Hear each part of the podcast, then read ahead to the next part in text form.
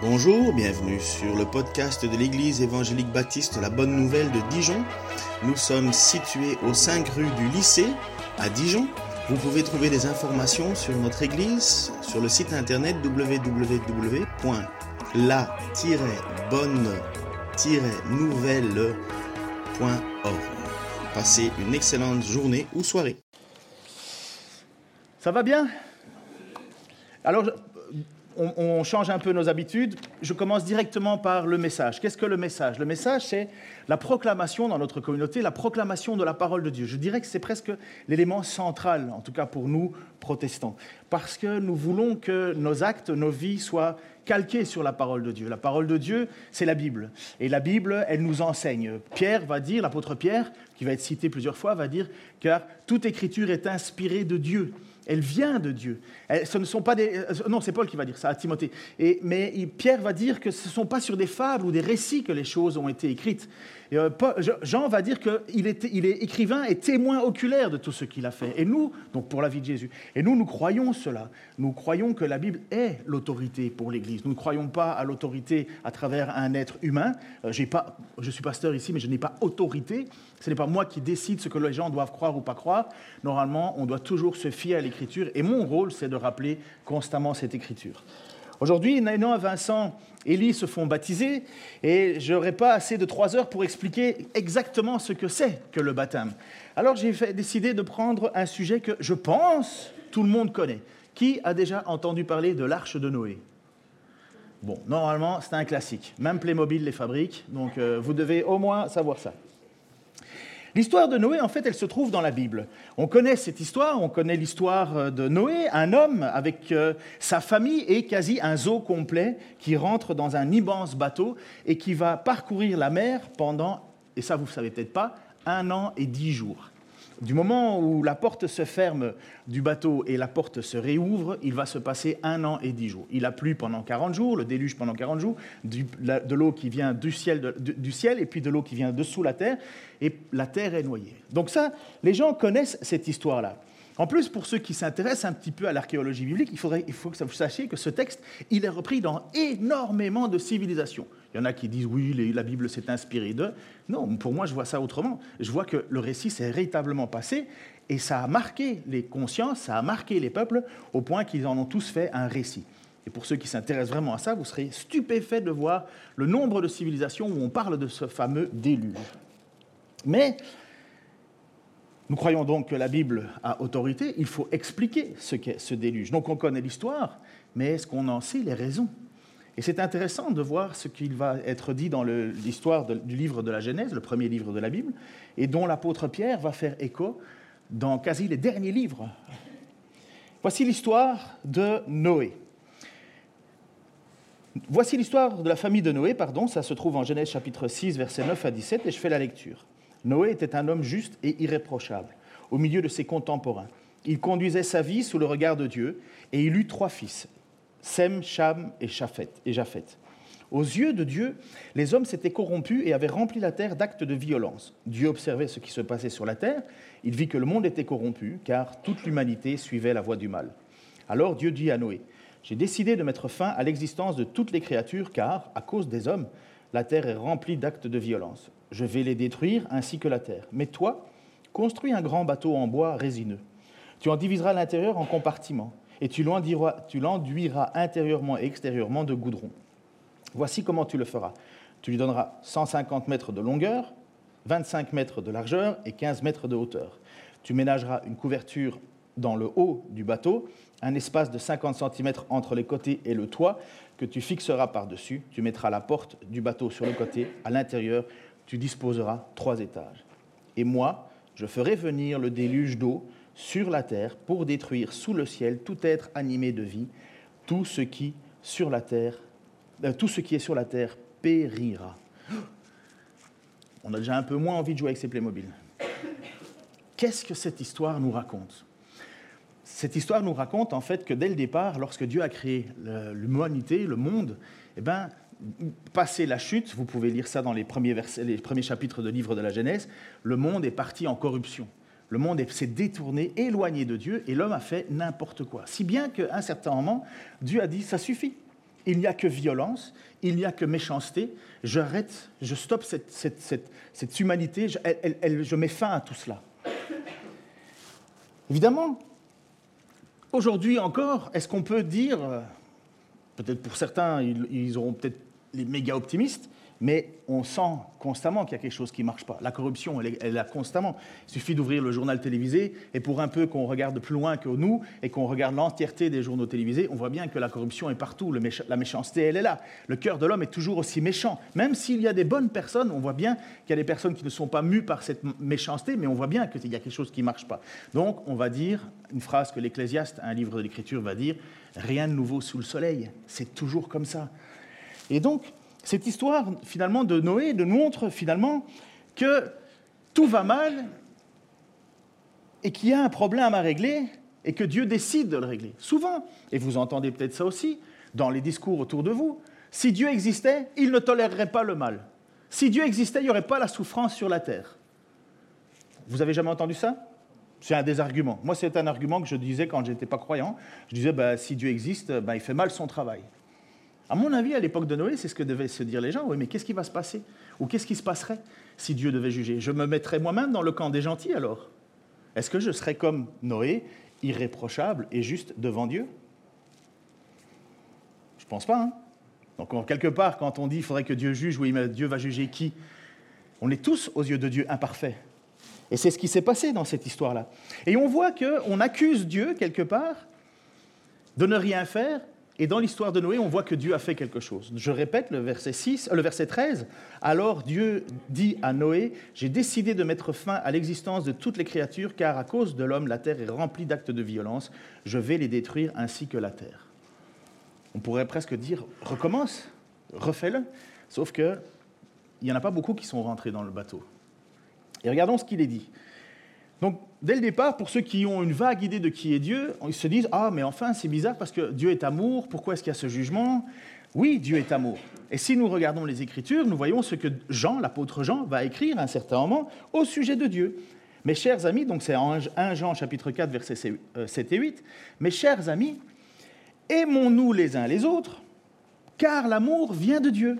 Celui qui aime est né de Dieu et il connaît Dieu car euh, qui n'aime pas n'a pas connu Dieu, car Dieu est amour. Si vous réfléchissez un petit peu au projet euh, euh, des créationnistes, des évolutionnistes, ceux qui parlent de l'évolution, qui disent voilà qu'on vient de, nulle part, hein, on vient du hasard, puisqu'ils ne peuvent pas expliquer l'origine, la causalité. On a eu notre frère David Porot qui nous a expliqué un peu les deux, les deux courants. Mais posez-vous la question d'où vient l'amour? D'où vient l'amour? D'où vient ce sentiment d'amour? Puisque normalement, selon la, pensée darwinienne, on serait, c'est le, plus fort qui bouffe le plus petit. D'où vient l'amour? D'où vient ce sentiment? Puisque ça va à l'encontre du sentiment de survie. D'où vient l'amour? Eh bien, Jean nous répond simplement que l'amour, il vient de Dieu, car Dieu est amour. Mais dans l'histoire qu'on voit avec Genèse, ben, euh, on a l'impression que Dieu manque d'amour, puisqu'il va faire mourir l'entièreté de la terre. Et c'est ce qu'il a fait. Il répète, enfin je le répète dans ce que j'ai lu, je vais les détruire ainsi que la terre. Donc on se retrouve avec deux choses, un Dieu qui juge et un Dieu qui se définit comme amour. Mais l'amour de Dieu se manifeste totalement à travers l'arche de Noé. Et c'est là qu'il faut placer ses regards. Il aurait pu balayer la terre au complet, il aurait pu en fait faire comme si Noé n'avait pas existé, comme si la foi, l'amour que Noé avait, puisque le texte nous dit hein, que aux yeux de Dieu les hommes étaient corrompus, mais il y avait un seul homme, c'était Noé. Noé qui était vu comme étant quelqu'un qui aimait Dieu. Est-ce que Dieu allait oublier Noé? Est-ce que sa foi allait être balayée? Est-ce qu'il allait les faire mourir avec les autres? Là, Dieu serait injuste. Là, Dieu serait injuste. Mais non, il prévient et il appelle Noé. Il lui dit, je vais juger mais toi, je vais te sauver. Et je vais même sauver ta famille. Et je vais même sauver une espèce de chaque animal. Et on trouve que cet appel qu'a reçu Noé, ça se trouve dans la lettre aux Hébreux, on est dans le Nouveau Testament, et voici ce qu'il va être dit.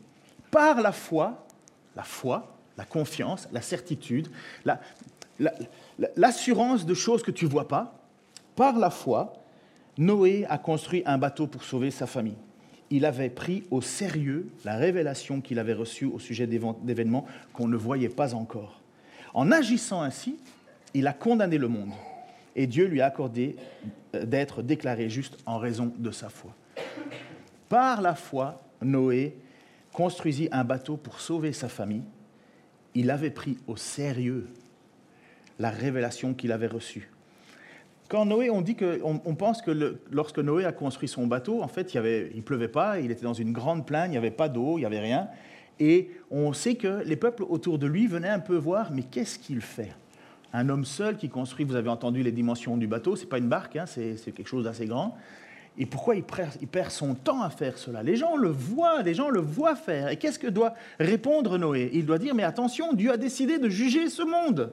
Dieu a décidé d'intervenir. Et qu'est-ce s'est-il passé? Est-ce que les gens ont dit, ah mais c'est vrai, euh, ça va, Dieu va intervenir, c'est vrai, Dieu va intervenir? Non. les gens vont continuer à vivre comme si de rien n'était. Comme si la vie continuait, comme si le plus agréable, c'était... De... On n'avait tenu, pas tenu compte du tout de Dieu. Et, c'est Jésus qui va rappeler ça.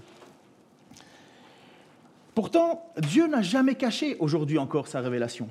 La Bible, que vous pouvez vous procurer, c'est le livre le plus imprimé, le plus diffusé de tous les livres. Il, est imbattable. Donc de 1900, donc j'ai cherché un petit peu les, différents euh, chiffres. Et de 1816 à, 1800, à 1992, 1992 hein, donc il y a 20 ans de là, on était déjà approximativement à 6 milliards de textes diffusés. 6 milliards. Bon, 20 ans de plus, moi je pense qu'avec les progrès et compagnie, on peut taper un milliard de plus. Mais soyons, prenons l'évaluation au minimum, on va dire 6 milliards 500 millions. C'est pas mal de livres ça, touche pas mal de population. Plus que ça, la Bible, la parole de Dieu, elle a été traduite aujourd'hui en tout en tout, tout en partie, parce que y a, c'est pas 3000, euh, c'est pas toutes les Bibles parfois qui sont traduites, parfois c'est un livre dans la Bible. Bible, ça vient du mot biblos. C'est pour ça qu'à la maison vous avez une bibliothèque, c'est un recueil de plusieurs livres. Et la Bible, c'est plusieurs livres. Et parfois on traduit un livre, les Nouveaux Testaments, ou bien Jean, ou Ésaïe, ou ainsi de suite. Et on sait qu'aujourd'hui, ça a été traduit dans 3495 langues différentes. Donc, qui peut dire je ne connais pas le message? Qui peut dire j'ai jamais entendu parler de ça? Il est là le message, il est là, il est diffusé, diffusé, diffusé. Pourquoi je, je rappelle ça? Parce que dans l'Écriture, il y a quelque chose qui nous est rappelé. Nina Vincent et Élie vont se faire baptiser aujourd'hui parce qu'ils ont décidé de faire attention à cette parole, d'écouter ce qu'elle a dit et de prendre au sérieux ce qui est dit. Et qu'est-ce qu'il est dit Pour ceux qui s'intéressent à cette écriture, vous allez lire au sujet de Jésus-Christ, que tout le monde connaît. D'ailleurs, si on est en 2021, c'est parce qu'il y a Jésus-Christ, donc ce n'est pas absent de nos pensées. Ce n'est pas JC pour Jules César, c'est bien Jésus-Christ. Christ, ça veut dire Messie. Il s'appelait Jésus, le Messie, le oint, le choisi, l'envoyé de Dieu. Et qu'est-ce qu'il a dit à un certain moment, Jésus, dans sa parole? Il a dit dans Jean 14, 6, Le chemin, répondit Jésus, c'est moi. Parce que je suis la vérité et la vie. Et alors il a dit quelque chose d'extrêmement, exclusif, qui ne plaît pas dans notre société, où finalement on met tout au même niveau. Personne ne vient au Père que par moi. Voilà la parole de Jésus-Christ. Je suis le chemin, la vérité la vie. Nul ne vient au Père que par moi. C'est rude, mais ce message n'a jamais été caché. Il est là, il est proclamé. Et pour celui qui prend au sérieux, il écoute ce qui est dit là. De la même manière que Noé a pris cette parole au sérieux, que Dieu a dit, voilà, il y a un moyen pour venir à moi, il y a un moyen pour être sauvé. De la même manière, dans l'Écriture, il y a un moyen pour venir à Dieu. Il y avait cette arche, dans cette arche, il y avait une porte. C'est précisé, on l'a lu dans le texte, il y avait une porte. Et Dieu fit rentrer un, couple de, chaque animal qu'il voulait garder euh, et conserver. Puis la famille de Noé est rentrée dans ce bateau et il n'y avait qu'une chose à faire pour être sauvé. Il fallait faire confiance à ce que Dieu avait dit, que Dieu allait juger. Il ne fallait pas réussir un examen physique, euh, une course à pied, euh, un bac, quoi que ce soit. Il fallait prendre la parole de Dieu au sérieux. C'est ce qui s'est passé. Pour Noé, pour sa famille, pour lui, il a fallu qu'il prenne au sérieux. Alors que rien ne poussait à prendre ça au sérieux. Lorsque Jésus vient, j'ai presque fini, lorsque, en général, pour ceux les habitués, combien de fois je dis presque fini? Trois fois, vous le savez. Donc, lorsque Jésus, Fils de Dieu, était avec nous sur la terre, il enseigna. Il enseigna et il prouva par des miracles, par sa parole dite avec autorité, puisqu'il il, pouvait répondre aux gens qui disaient n'importe quoi, il avait une parole d'autorité, par sa présence, par le fait qu'il accomplissait les prophéties que nous voyons dans les livres. Pour ceux qui veulent s'amuser à regarder ce que c'est qu'une prophétie réalisée, prenez Ésaïe 53, écrit 700 ans avant la venue de Jésus-Christ, lisez Ésaïe 53, à la fin de ce que vous avez lu, vous allez dire, mais ça c'est Jésus. Ça c'est ce qu'on appelle une prophétie réalisée. Donc tous les textes, toute la situation prouvaient que Jésus était particulier, et Jésus se définissait comme étant le Fils de Dieu.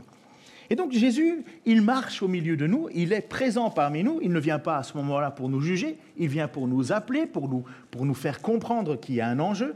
Et voici, à un certain moment, il va reciter cette histoire de Noé. Il parle, et ça se trouve dans Matthieu, donc moi je prends, donc il se trouve aussi bien dans l'évangile de Luc, mais cette fois-ci il se trouve dans l'évangile de Matthieu, au chapitre 24, versets 35 à 39. Voici ce qu'il dit, le ciel et la terre passeront, mais mes paroles ne passeront jamais. Quant au jour et à l'heure où cela se produira, personne ne les connaît. Ni les anges du ciel, ni même le Fils. Personne sauf le Père, lui seul. C'est de quoi il parle? Il parle du jugement. De la même manière qu'à l'époque, Noé avait, avait déclaré qu'il allait, il allait, il allait envoyer le déluge. Et voici ce que Jésus dit. La terre et le ciel ne euh, passeront, mais mes paroles, ce que je dis, ça ne bougera pas. C'est toujours efficace. N'oubliez pas, la raison pour laquelle Noé est sauvé, c'est parce qu'il a pris au sérieux la parole. Et Jésus dit, ma parole, elle ne passera pas, elle sera toujours là, je ne vais pas changer, je ne vais pas faire une version améliorée, un 2.0, une version épurée, un truc moins compliqué. Non, ma parole ne bougera pas. Et voici ce qu'il va parler. Donc, ni les anges, ni personne ne sait le jour de sa venue. Lors de la venue du Fils de l'homme, les choses se passeront comme au temps de Noé. En effet, à l'époque qui précéda le déluge, les gens étaient occupés à manger et à boire, à se marier et à marier leurs enfants, jusqu'au jour où Noé entra dans le bateau. Ils ne se doutèrent de rien jusqu'à ce que vienne le déluge qui emporta tous. Ce sera la même chose lorsque le Fils de l'homme reviendra. Voilà l'avertissement qui nous est donné. Jésus dit, vous voyez ce qui s'est passé à l'époque? Personne n'a pris Noé au sérieux. Il y a un moment, il y a eu le jugement. C'est ce qu'on a lu. Lorsque Noé a fermé la porte, le jugement était accompli. Lorsque Jésus reviendra, puisque c'est ce que nous croyons, hein, c'est ce que nous confessons, nous avons chanté, hein, je crois que Jésus reviendra, c'est trop tard là. La porte sera fermée, le choix sera décidé. Pourtant, en attendant, l'appel est là. Jésus est venu, non pas pour condamner, mais pour rappeler, pour sauver, sauver, sauver. Jésus va revenir. Il nous appelle. Vincent, Élie, Nina, et comme beaucoup d'autres ici dans cette pièce, ont décidé de croire ce message, ont décidé de dire oui, c'est vrai. Jésus avait douze apôtres, donc là, j'ai presque fini, deuxième fois. Jésus avait douze apôtres. Vous connaissez, je ne vais pas vous demander le nom des douze apôtres, mais vous en connaissez au moins trois. Mais Jésus avait douze apôtres, dont un était très connu, c'est l'apôtre Pierre. Et Pierre a vécu des moments incroyables avec Jésus. Des moments vraiment incroyables. Savez, Pierre a marché sur l'eau euh, parce que Dieu l'avait voulu, parce que Jésus l'avait voulu. Euh, Pierre a vu euh, Jésus transfiguré sur la montagne, donc il a vu Jésus presque dans sa condition céleste. Il est parlé avec Moïse et Élie, donc c'était quelque chose d'assez incroyable. Pierre a vécu des moments aussi difficiles où il a renié Jésus. Il a demandé après ça amèrement pardon, mais on peut dire que au niveau ascenseur émotionnel, Pierre a connu pas mal. Il s'est fait traiter aussi de, de, Satan, hein, puisqu'il ne voulait pas que Jésus aille mourir à la croix, mais il dit arrière de moi Satan, parce que le but de Jésus mourir à la croix, c'est qu'en mourant pour lui, pour nous, en fait, ce n'est pas lui qui a commis des fautes, il meurt et il reçoit le jugement à notre place. Et nous, nous croyons que Christ est mort pour nous. Et c'est ce que Jésus, euh, pardon, c'est ce que Pierre va expliquer dans sa lettre qu'il va écrire. Et c'est ça le lien entre Noé, entre Vincent, Nina et Élie, et Jésus-Christ. Écoutez, je pense qu'on ne peut pas mieux résumer ce qui est le lien de tout cet ensemble. Et même s'il vous arrivait de souffrir parce que vous faites ce qui est juste, vous seriez heureux. Ne craignez pas les hommes, ne vous laissez pas troubler. Reconnaissez dans votre cœur le Seigneur, c'est-à-dire le Christ, comme le Saint. Si l'on vous demande de justifier votre espérance, soyez toujours prêt à la défendre avec humilité et respect, et veillez à garder votre conscience pure. Ainsi, ceux qui disent du mal de votre bonne conduite, qui découle de votre consécration au Christ, auront à rougir de leur calomnie. Vincent nous fera certainement le témoignage de cela. Il rigolait de la foi de son oncle. Cet esprit, pardon, car il vaut mieux souffrir en faisant le bien, si telle est la volonté de Dieu, qu'en faisant le mal.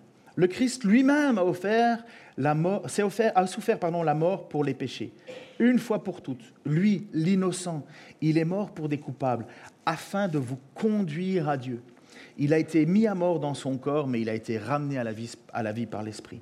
Cet Esprit, il avait déjà prêché aux hommes, maintenant prisonniers du séjour des morts, qui autrefois s'étaient montrés rebelles, alors que Dieu faisait preuve de patience pendant que Noé construisait le bateau.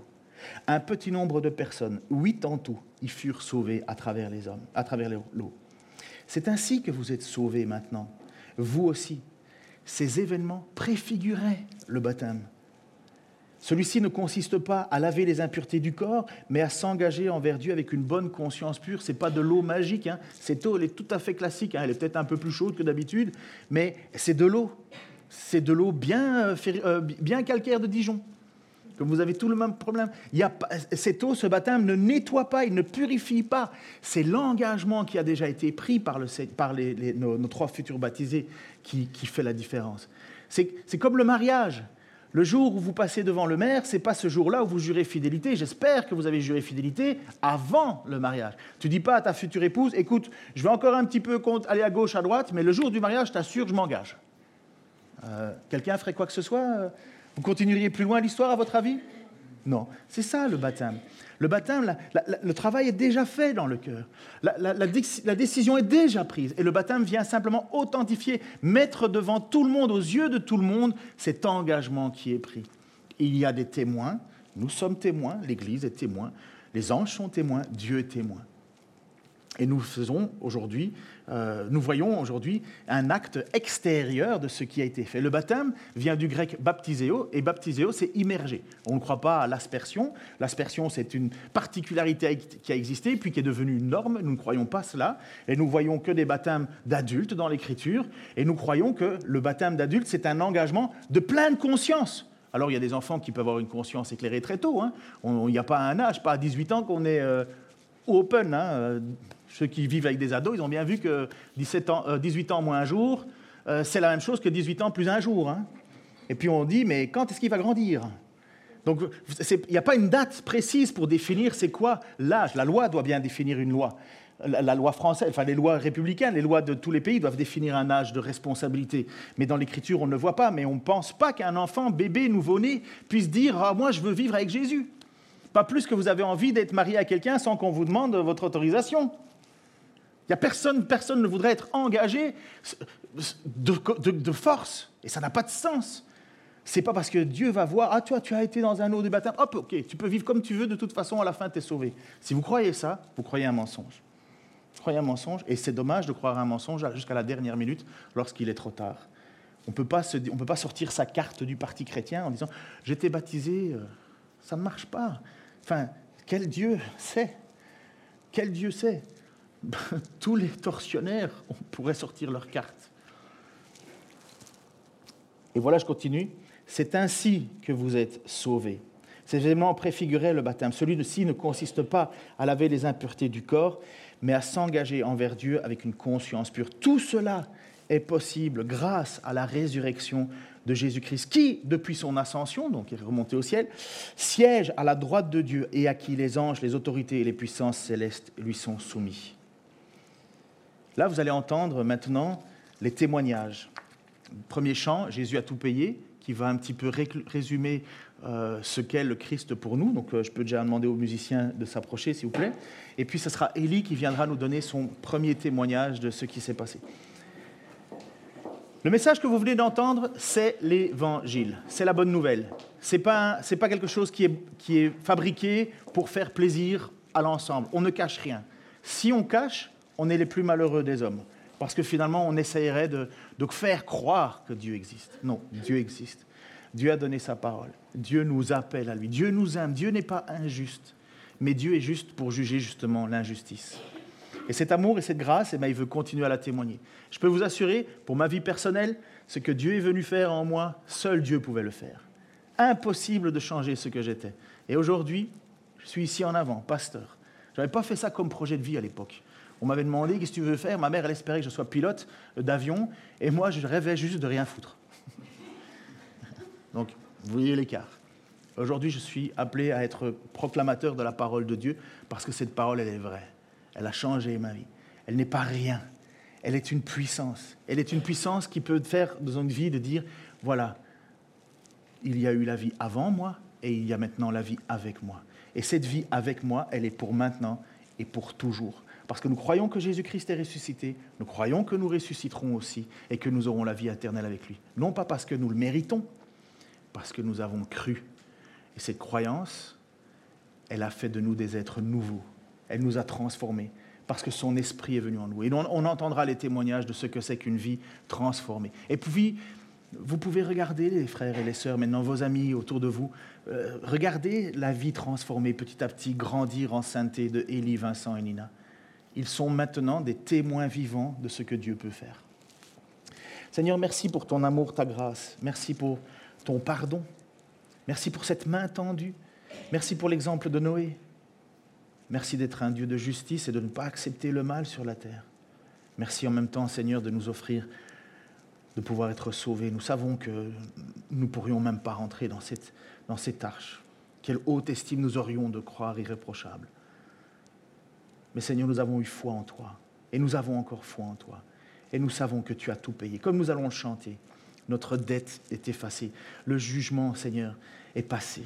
Il est tombé sur toi. Merci pour cette grâce. Au nom de Jésus-Christ. Amen. Alors je vous présente Élie. Élie qui est arrivé ici à l'église euh, par l'intermédiaire d'une jeune femme, euh, Kerena, euh, qui ils étaient copains à l'école, je crois. Où vous avez discuté de cette manière-là. on était. Et voilà, je te laisse faire ton témoignage.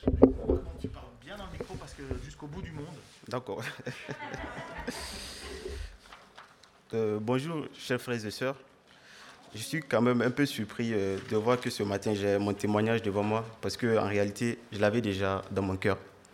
Donc, euh, mon nom, c'est Afolabi Félix Eli. D'accord? Et euh, ce matin, je me tiens devant vous pour vous rendre mon témoignage.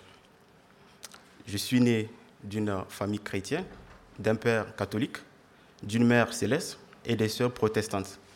Donc, déjà, je vous, laisse euh, imaginer l'ambiance. Donc, c'est dans cette ambiance, malgré notre divergence, chaque matin, mon père et ma mère nous réveillèrent pratiquement à 5 heures pour prier ensemble. De sorte que j'ai développé des habitudes d'une prière matinale. Et aussi, mon père nous imposait vraiment d'aller à l'église catholique romaine avec mes frères. Donc, du coup, je suis resté chrétien catholique romain jusqu'à un certain âge.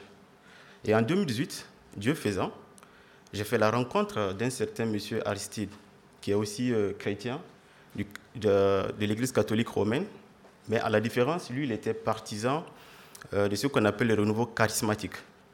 Et ces renouveaux charismatiques, ce sont vraiment des gens euh, qui priaient et qui lisaient énormément la Bible.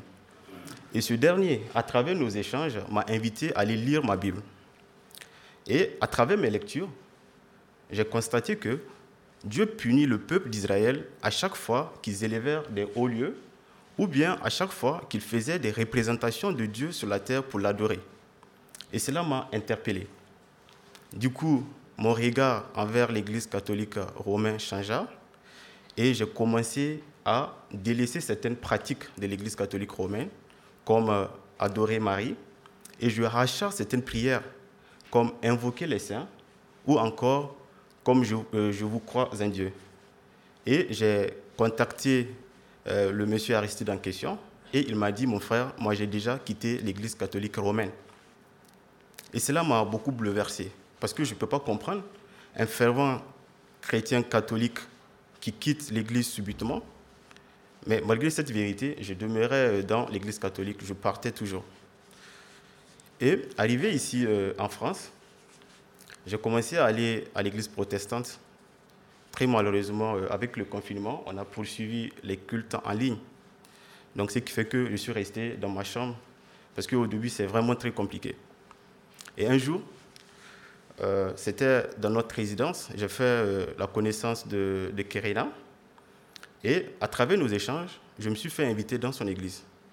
Et là, mes yeux s'ouvrirent. C'était ici, dans cette église. Et là, mes yeux s'ouvrirent. Et j'ai compris une vérité. J'ai compris que ce n'est pas par nos œuvres que nous sommes sauvés, mais par la grâce de Dieu. Et du coup, parce qu'avant, chaque fois que je faisais du péché, j'étais conscient, je faisais tellement attention, mais chaque fois que je faisais des choses dont je jugeais qui n'étaient pas bien, je jeûnais, je priais, mais malgré tout cela, je n'arrivais pas à me défaire. Mais dès que j'ai compris que c'est par la grâce de Dieu qu'on est sauvé, ma vision des choses changeait. Et du coup, euh, j'ai commencé vraiment à comprendre cela. Mais malgré cette euh, connaissance de la vérité, j'ai demeuré dans le péché. Parce que pour moi, le baptême, c'est vraiment un engagement fort, comme vient de le rappeler le pasteur. C'est un engagement pendant lequel, désormais, j'invite tout le peuple de Dieu à être témoin de ma reconversion avec Dieu et que je vous invite à vous ingérer dans ma vie. C'est-à-dire, lorsque je ferai des choses, vous allez m'interpeller, vous allez dire Ah, Élie, fais attention. Et je disais que c'était trop facile ça. Je préférais être ici et là, entre les désirs de la chair et Dieu, alors que c'était incompatible. Il fallait faire un choix. Et Dieu faisant, j'ai commencé à traverser euh, des périodes vraiment très difficiles dans ma vie, de la dépression au chantage à la webcam. Et subitement, cela a eu euh, un coût énorme sur mes études. Mais heureusement, par la grâce de Dieu, j'ai pu valider mon année avec une mention passable. Mais rassurez-vous, malgré cette mention, j'ai pu avoir une inscription en thèse, ce qui est très difficile, voire impossible. Parce que pour avoir une inscription en thèse ici, il faut au moins la mention assez bien. Et là, j'ai compris vraiment que la grâce de Dieu est au cœur de toute ma vie. Parce que c'est justement ce qui m'a amené dans ce pays, de faire la thèse. Parce que tout ce que j'aime, c'est l'enseignement, la formation, et tout ce qui a trait à être vraiment euh, très indépendant. Et ce matin, devant euh, vous tous ici présents, je vais tout d'abord remercier le pasteur pour son accueil et ses conseils et sa disponibilité. Et je ne vais pas oublier aussi euh, Martin pour aussi sa disponibilité, lui qui m'a encadré à travers vraiment cette transition vers ce baptême. Et aussi, je tiens à vous remercier aussi, vous tous ici présents, pour vos prières et tout ce que vous avez fait pour que ce jour-là, je puisse vraiment voir ce jour et en plus ne pas vraiment désister. Et parallèlement, je vous, euh, je vous appelle à être des témoins vraiment de, euh, de ce baptême, c'est-à-dire de cet engagement, de cette nouvelle alliance avec Dieu que je viens d'établir de tout mon cœur, de tout mon âme et de tout mon esprit. Et désormais, je vous invite à vous ingérer dans ma vie c'est-à-dire que lorsque vous allez me voir en train de faire des choses qui ne sont pas décentes, n'hésitez pas à m'interpeller sur cet état de fait. Que Dieu vous bénisse et nous garde ensemble.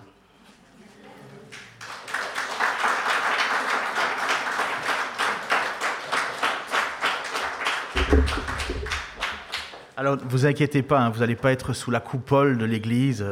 Quand il dit ingérer, c'est euh, parfois, vous savez, comme en deux amis, hein, ils discutent. À un certain moment, on dit Mais ça a l'air de ne pas aller, tu ne vas pas bien, qu'est-ce qui se passe? Et en général, les langues se délient quand on a un lourd fardeau. L'Écriture, elle dit simplement Confessez vos péchés les uns aux autres et si nous confessons nos péchés, Jésus-Christ, il est dit, il est juste, il est fidèle pour les pardonner. Donc c'est ça, c'est simplement ce regard-là. Donc euh, il sera tout aussi libre, hein, ne vous inquiétez pas.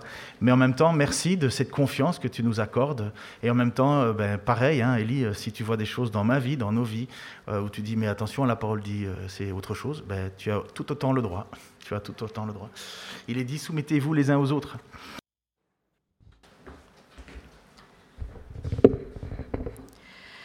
Bonjour à tous, euh, moi je me présente Nina, j'ai 26 ans et je suis arrivée dans cette église en juillet de cette année.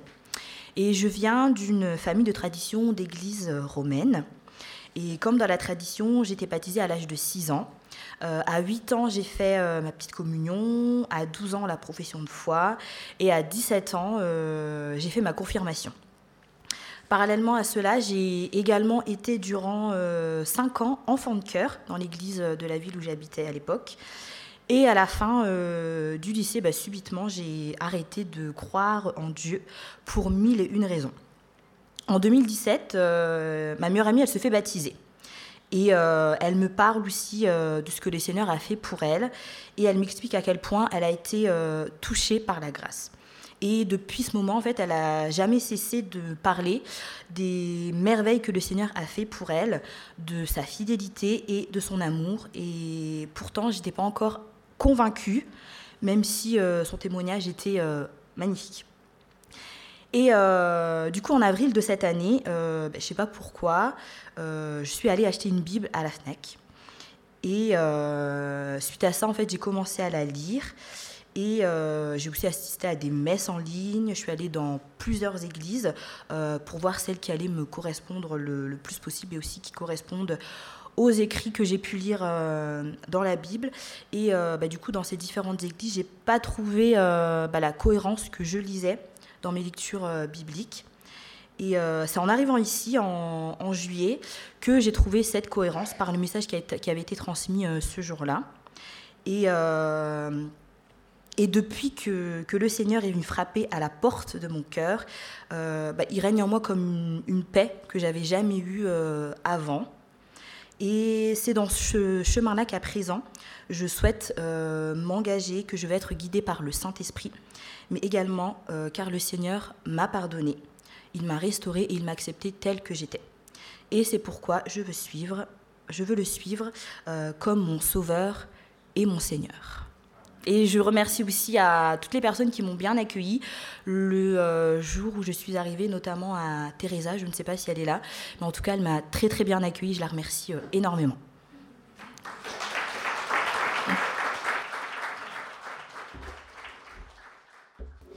bonjour la famille. Euh, je m'appelle Sab Vincent. Je viens de Yaoundé. Et dans le, c'est dans la région du centre, au Cameroun. Et je suis à l'issue d'une famille de cinq enfants, dont je suis le troisième. Bon, avant de commencer, j'ai un petit secret déjà à partager avec vous. Bon, la toute première fois où je suis passé sur la scène, tellement j'étais surpris et paniqué, au point où j'avais fait pipi dans ma culotte. Je ne l'ai jamais dit ni à Ken ni à qui que ce soit. Bah, bon, il y a de cela deux jours, euh, j'ai blagué avec Mika en parlant de ça. Bon, mais Mika me dit, non, le vintage. Non, non, non, non, non. Et je lui dis, oh, le pauvre, c'est une histoire vraie. C'est ce que je te dis. Bon, mais j'ai beaucoup prié pour ça, et l'église aussi. Par la grâce de Dieu, tout ira bien.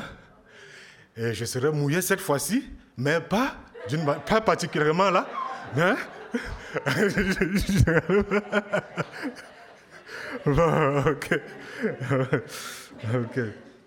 Ok, j'ai vécu une jeunesse paisible, mais loin du Seigneur. Et après le lycée, je suis devenu commerçant. Et les choses allaient très bien pour moi. En 2017, je me suis approché de la politique et j'ai commis des actes qui ne plaisent pas au Seigneur.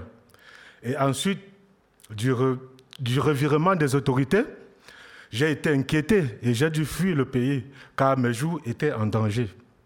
C'est en ce moment que mon périple a commencé. Du Cameroun, j'ai traversé le Nigeria, le Niger et son désert. Ensuite, le désert algérien pour me retrouver en Libye. Là, en Libye, j'ai été kidnappé par les rebelles islamiques. Ils m'ont maltraité, fait travailler comme esclave. Ils m'ont évidemment volé et j'ai été emprisonné pendant huit mois. J'ai réussi à m'enfuir profitant d'une occasion de relâchement de mes ravisseurs et je suis parti vers la Turquie, ce qui me conduisit en Grèce. J'ai rejoint Kos, Volvi et ensuite Thessalonique j'ai ensuite euh, Thessalonique. Bon, c'est dans le camp de Volvi que deux jeunes chrétiennes venant de Paris étaient venus annoncer l'évangile. Et là, un soir, alors que j'étais couché, j'ai ressenti un esprit me pousser pour que je sorte afin de me balader dans le camp. C'est là que j'ai été interpellé par les deux sœurs qui parlaient de Jésus. Je fus attiré et je me suis assis pour les écouter. Et là, j'ai senti que Dieu me parlait j'ai été à plusieurs fois à leur réunion et là, je savais qu'il fallait que je m'engage totalement pour mon Dieu. Malgré le fait que des collègues voulaient me décourager, Je savais que la vérité était dans ce qu'elle annonçait. C'est en ce moment-là que j'ai ressenti que le Seigneur m'avait gardé tout le long de mon parcours pour ce moment-là. Arrivé en France, j'ai été conseillé par Suzy et Teresa de trouver une église. Et elle m'avait parlé de celle de Dijon, où j'ai un cousin qui vit ici. C'est lui qui m'héberge d'ailleurs. J'ai rencontré le pasteur et nous avons discuté et j'ai expliqué mon parcours et comment Dieu a pris la première place dans ma vie. Au Cameroun, j'ai un oncle qui allait à l'église et me parlait de Dieu tout le temps. Je rigolais et me moquais de lui. Il m'a dit, je prie pour toi tous les jours afin que tu ailles à l'église. Et moi, je ne voulais pas. Mais aujourd'hui, ces prières se sont réalisées. Et il sourit de la situation en me voyant louer et servir le Seigneur. Je me fais baptiser aujourd'hui après avoir fait la formation au baptême et vouloir officialiser ma nouvelle vie avec mon Seigneur. Je compte sur lui pour le reste de ma vie et je lui rends grâce de m'avoir gardé en vie pour que je le connaisse. Alléluia. gracias.